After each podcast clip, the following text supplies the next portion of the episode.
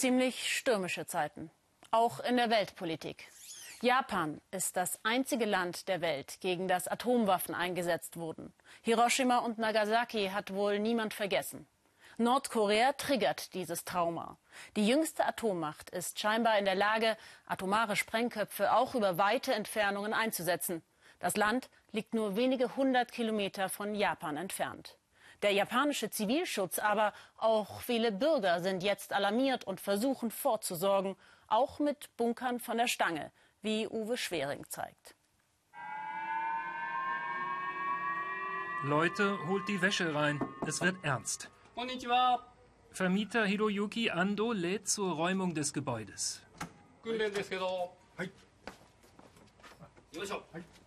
Evakuierungsübung in Anaka, Präfektur Gunma. Drei Stockwerke, 14 Familien. Doch von 40 Bewohnern tauchen nur 20 auf. Das muss besser werden. Gefahr ist in Verzug. Es ist so, dass nordkoreanische Raketen reinfliegen könnten. Deshalb diese Übung. Ich führe sie in meinen Atomschutzraum. Ando der Visionär. Vor elf Jahren schon baute der 67-Jährige hier eine Festung. Freiwillig. Drei Meter unter der Erde. 70 Quadratmeter für 80 Personen. Mit Lüftung, Generator, Gasherd, Toilettenbeuteln. Im Ernstfall möchte ich so viele Menschen retten wie möglich. In Japan gibt es nur sehr wenige Häuser mit Bunkern, eigentlich fast gar keine. Deshalb dachte ich, ich baue einen und zeige ihn den Menschen.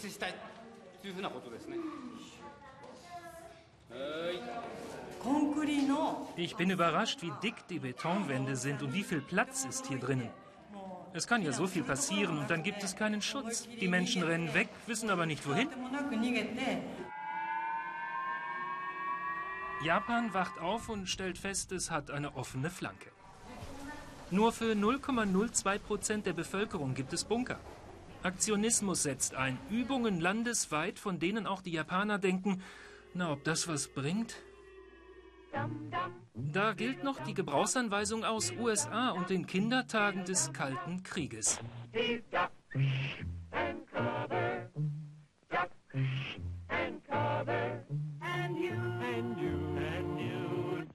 What are you supposed to do when you see the flash?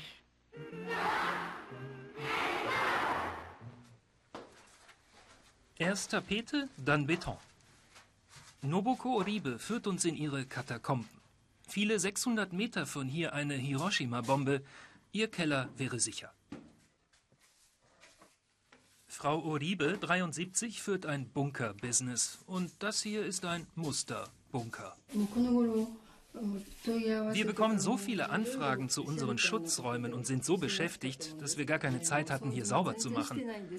Aber ein bisschen muss ja sein, oder?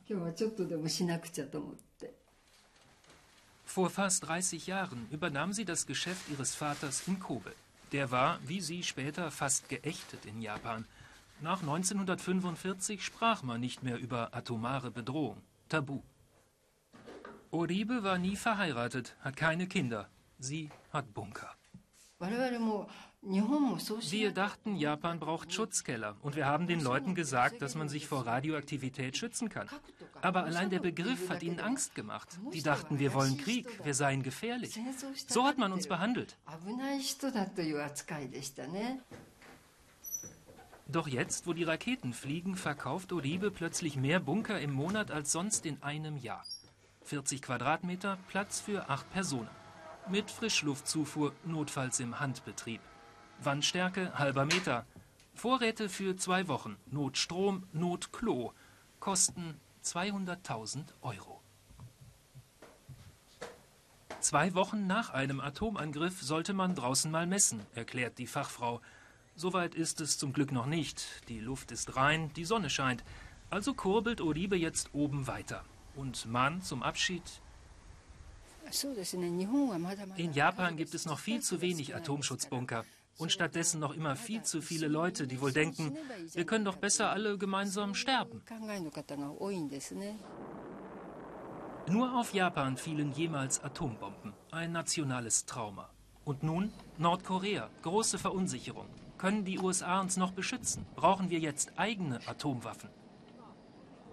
Japans rechtskonservativer Regierung ist diese Diskussion recht. Trotz Protesten will sie aufrüsten und die Nachkriegsverfassung ändern.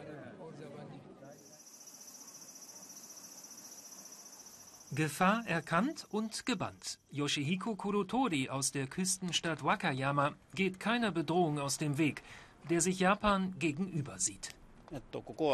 Wir liegen hier auf 2,80 Meter über dem Meeresspiegel. Wenn ein Riesentsunami käme, dann nimmt man an, dass der 8 Meter erreicht. Das würde bedeuten, dass alles hier wird mitgerissen. Und woher kommt jetzt die Rakete?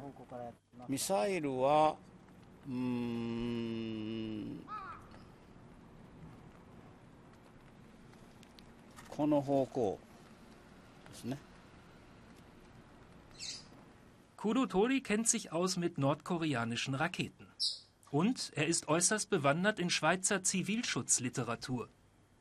Deshalb hat sich der frühere Lehrer einen Bunker in den Garten gesetzt, vor vier Jahren schon, für knapp 50.000 Euro.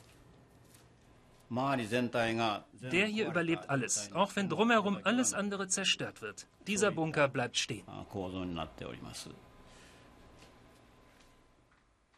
Stahlbeton, anderthalb Meter Fundament und die Haustechnik aus der Schweiz, wie bei Frau Oribe. Im Angebot auch Walfleisch in Dosen, doch ebenso wichtig sind dem 75-Jährigen seine Münz und die Telefonkartensammlung mit Motiven japanischer Burgen. Und während sich Kurotori sogar um Nymphen, Sittich und Rosenköpfchen sorgt, verwundern ihn seine Landsleute. Es gebe einfach kein Gespür für Gefahr.